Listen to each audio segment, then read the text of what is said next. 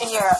Ready to move beyond the crisis or still a lot of work to be done? I think we are beyond the crisis in the sense that the worst of it is behind us. But there's still a lot of work to be done. If you think about Southern Europe in particular, they're still struggling. Northern Europe is doing fine.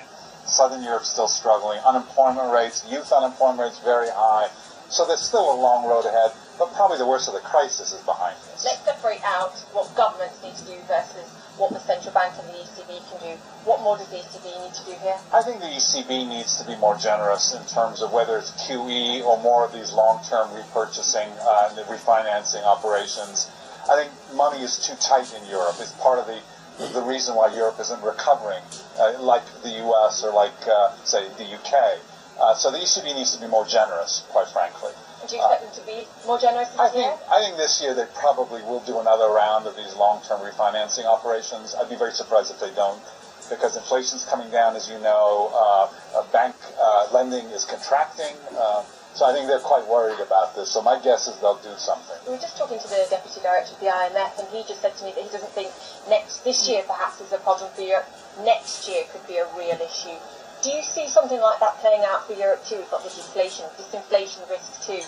Is 2015 actually going to be a, a more crucial year perhaps for Europe? I think they're both crucial years. I mean, growth is going to be very weak this year for the Eurozone as a whole. Of course, Germany doing well, probably over 2% this year, but the rest is, is not doing so well. So I would say this year as well as next year, I'm worried about. So let's shift again now to the US. Stars aligning for, for US growth this year as far as you're concerned? I think the answer is yes. I think we, we are looking for growth between, say, 2.5 and 3% for the US this year. The big difference between this year and last year is the drag from fiscal policy will be a lot smaller.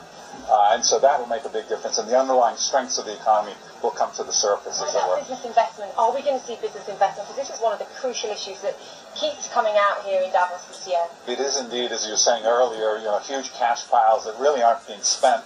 I think we'll start to see that in the U.S. Confidence is rising if you look at the various measures. Businesses are feeling a little bit better about things. I think they'll spend more. And what about the uh, the unemployment situation and, and wages in particular? Something that we're not seeing is wage growth. Inequality is a, a key theme here too. But if I look at the UK, we're having discussions about minimum wage. Germany, of course. The US is also talking about it too. Are we seeing a sea change here as the uh, the squished workers now actually fight back? Well, there's a little bit of that, of course, but I don't, I don't see it as a sea change. And in terms of the minimum wage, I know this, this has become a political sort of fight over this issue, but the, the, the changes most people are talking about, including in the U.S., are barely catching up with inflation. I don't view this as sort of a job-destroying rise in the minimum wage. Don't get me wrong. If you, exactly. If you raise it too much, then it, you do destroy jobs. But, but what's, what's being talked about here is just basically catch-up, as you're saying.